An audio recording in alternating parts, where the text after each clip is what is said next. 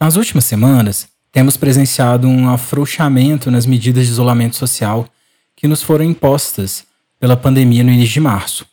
Em várias cidades do Brasil, inclusive aqui eu moro, Belo Horizonte, houve um movimento de flexibilização das normas de segurança, em direção a quase uma vida, digamos, normal. Aliás, muita gente tem vivido normalmente faz algum tempo, né? Será que realmente chegou a hora de tacar o foda-se e dar um basta em tudo isso? Para quem quiser acessar mais conteúdos, é só me seguir no Insta, momento.crítico, ou então, para quem quiser dar aquela interação gostosa comigo, pode me achar no Twitter também como Fengel Underline. Na descrição do episódio você encontra isso tudo e meu e-mail também. Para quem não me conhece, eu sou o Felipe. Se você quiser saber um pouco mais sobre mim ou sobre o objetivo desse podcast, é só ouvir o episódio 00. Mas se não quiser, não tem problema. Quem sou eu para julgar outra pessoa, não é mesmo? Momento crítico. Vamos! Momento crítico.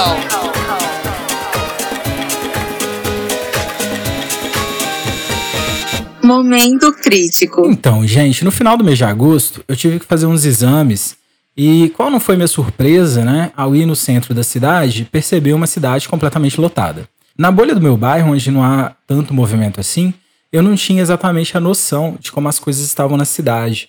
Eu confesso que eu fiquei um pouco chocado. Eu perguntei pro motorista do Uber se estava daquele jeito, já tinha muito tempo, né? E ele foi bem sucinto.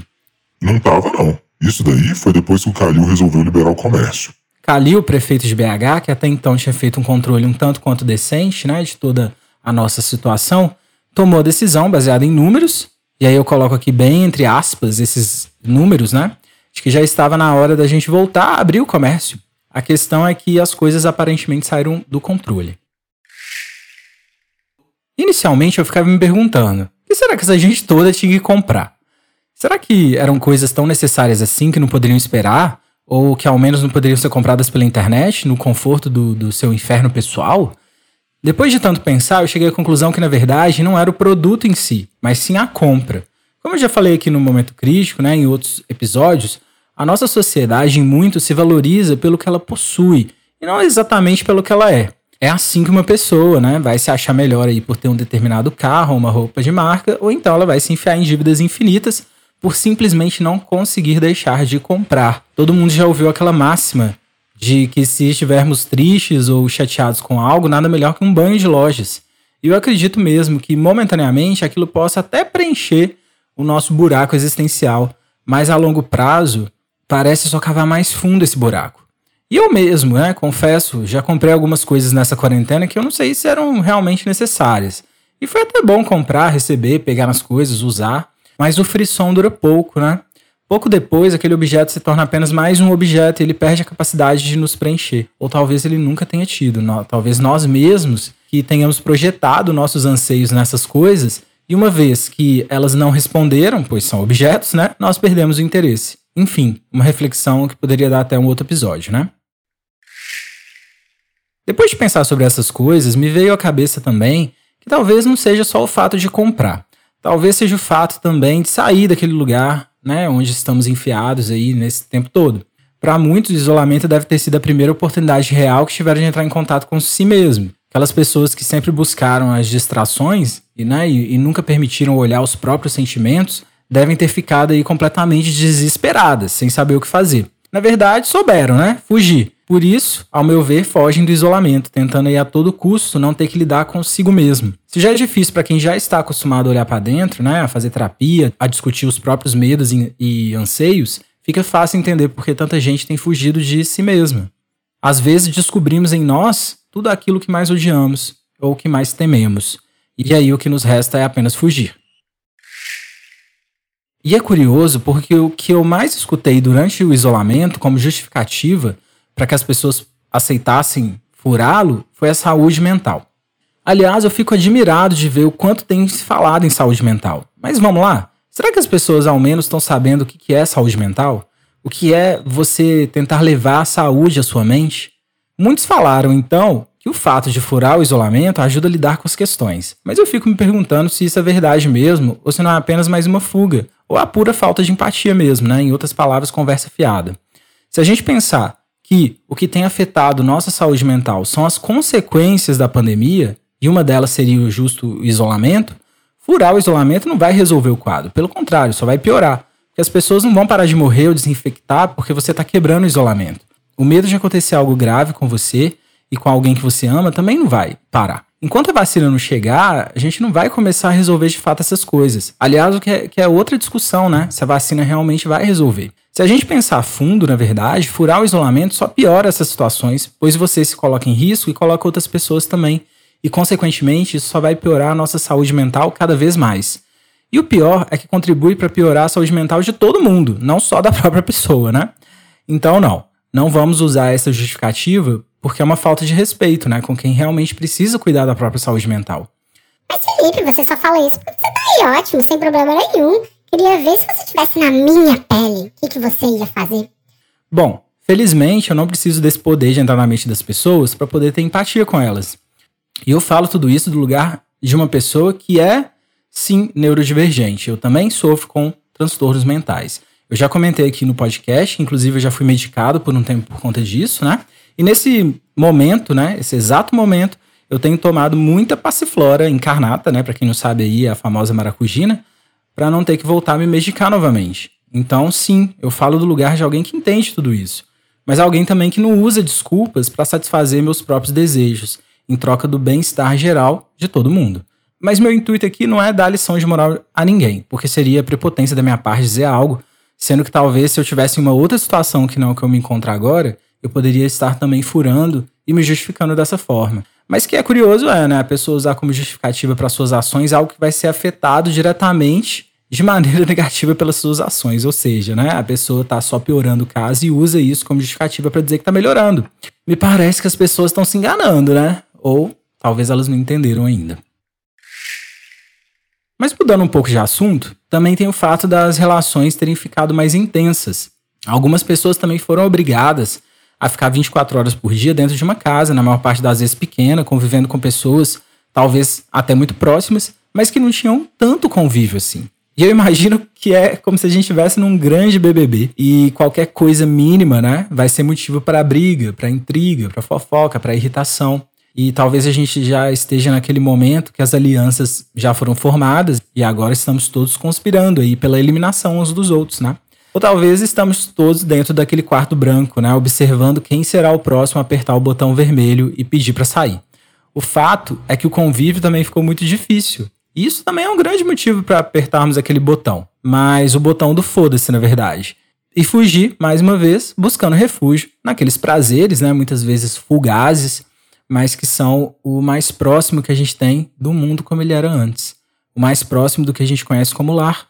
E para isso, nós topamos arriscar a nossa própria vida de quem mais precisar. E é engraçado pensar em tudo isso, porque quando a gente não tinha ainda toda essa flexibilização, já haviam pessoas que estavam vivendo como se nada estivesse acontecendo. Nos meses de maio e junho, por exemplo, quando os números estavam subindo, eu lembro de ver muita gente comentando sobre isso, com raiva, né, dessas pessoas que não respeitavam. E lá naqueles meses, a única coisa que eu conseguia pensar é que aquelas pessoas estavam em negação. Aquela negação do luto mesmo, sabe? Que geralmente é a primeira fase, mas nem sempre. Mesmo em meio a milhares de mortes, as pessoas realmente pareciam que não estavam nem aí para nada. E provavelmente não deveriam estar mesmo, porque alguém em negação vai justamente negar a realidade, vai inventar as mais diversas justificativas para seus atos, ou simplesmente vai dar de ombros, como eu mesmo vi acontecendo. Mas o curioso disso tudo é que se a gente for olhar o número de casos e mortes por Covid hoje no país, nós temos ainda um número mais alto do que os de maio e junho, mesmo que eles estejam caindo, né, e, e com essa iminência de uma nova onda de casos. Ou seja, a gente ainda está pior do que naquela época. Mas quando a gente vê as imagens, por exemplo, do feriado de 7 de setembro, a gente tem a sensação que está tudo no fim. Quando a gente entra no Instagram, por exemplo, e você vê várias pessoas conhecidas curtindo o feriado em cachoeira, sítio, aglomerando, indo em bar, né? Ninguém usando máscara. Mesmo aí que em menor número, né? Mesmo com poucas pessoas numa mesa, aquilo te passa uma sensação, passa uma sensação de segurança que, bom, se fulano tá fazendo, acho que não tem problema fazer também. E aí, quando você olha pela janela e vê que metade da população vive normalmente, inclusive sem máscara, você tem a sensação que realmente tudo terminou. E mesmo diante de todas essas coisas, quando os prefeitos e os governantes continuam flexibilizando, aí que sim você tem a confirmação que aquilo acabou mesmo. Mesmo com o número de casos e óbitos maiores do que nos três primeiros meses de isolamento. E a quem interessa isso? Coincidência ou não, nessas últimas semanas, os bots do Bolso Burns subiram umas tags no Twitter. A primeira foi antes do feriado, chamava Aglomera Brasil.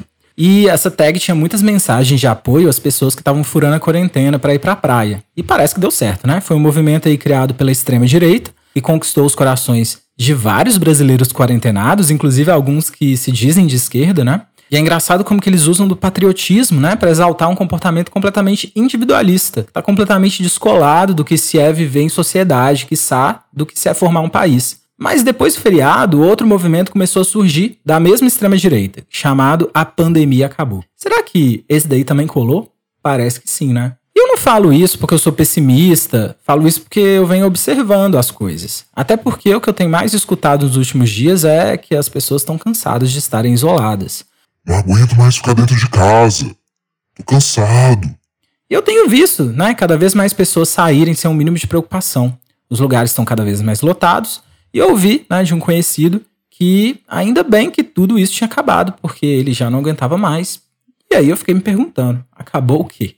Porque pelos últimos dados que eu vi, é praticamente como se mais de dois aviões caíssem por dia só no Brasil. Será que a gente perdeu a capacidade de se comover com as coisas? Será que a gente levou tanta porrada que a única saída para a gente não enlouquecer foi normalizar toda essa barbárie? Difícil de responder essa pergunta, mas é fato que talvez agora aquela negação que antes era tão visível nos outros tenha se espalhado e tenha se espalhado como um vírus também e contaminado a população toda. Ninguém está a salvo. O que resta a quem ainda não foi contaminado por esse novo vírus aí do individualismo é aquele sentimento de estar sendo enganado. É aquele sentimento de ver todo mundo fazendo algo que você quer fazer também e que você não pode. E é aí que mora o perigo, porque a partir disso a gente começa a se questionar se a gente está realmente exagerando, se a gente está fazendo a coisa certa. Bom, se todo mundo está fazendo as coisas, será que eu não posso fazer também?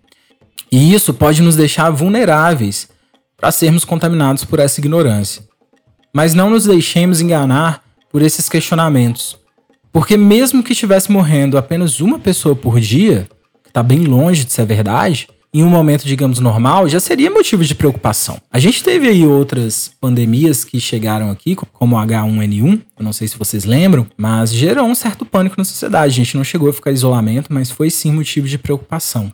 Só que a realidade é um pouco mais dura, né? Do que isso. Não tem uma pessoa, não foram poucas pessoas que morreram. Já foram mais de 130 mil pessoas. E nesse momento que vocês devem estar ouvindo, provavelmente já passou 140 mil. E todas essas pessoas tinham um nome, todas essas pessoas tinham uma família, tinham um filho, uma irmã, uma mãe, que provavelmente estão sofrendo bastante. E para quem está perdido no meio disso tudo, sem saber o que fazer, sem saber o que pensar, talvez o melhor que a gente possa fazer agora é lembrar disso. Lembrar, relembrar de tudo isso, todas essas pessoas, honrar essas pessoas.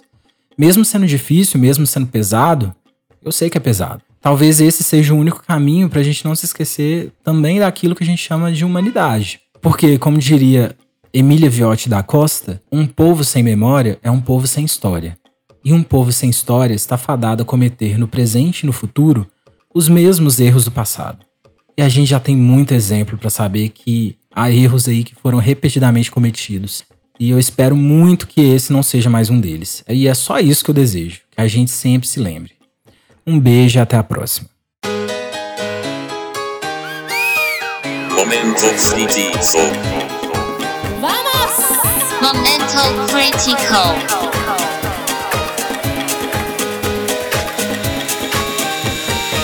Momento crítico.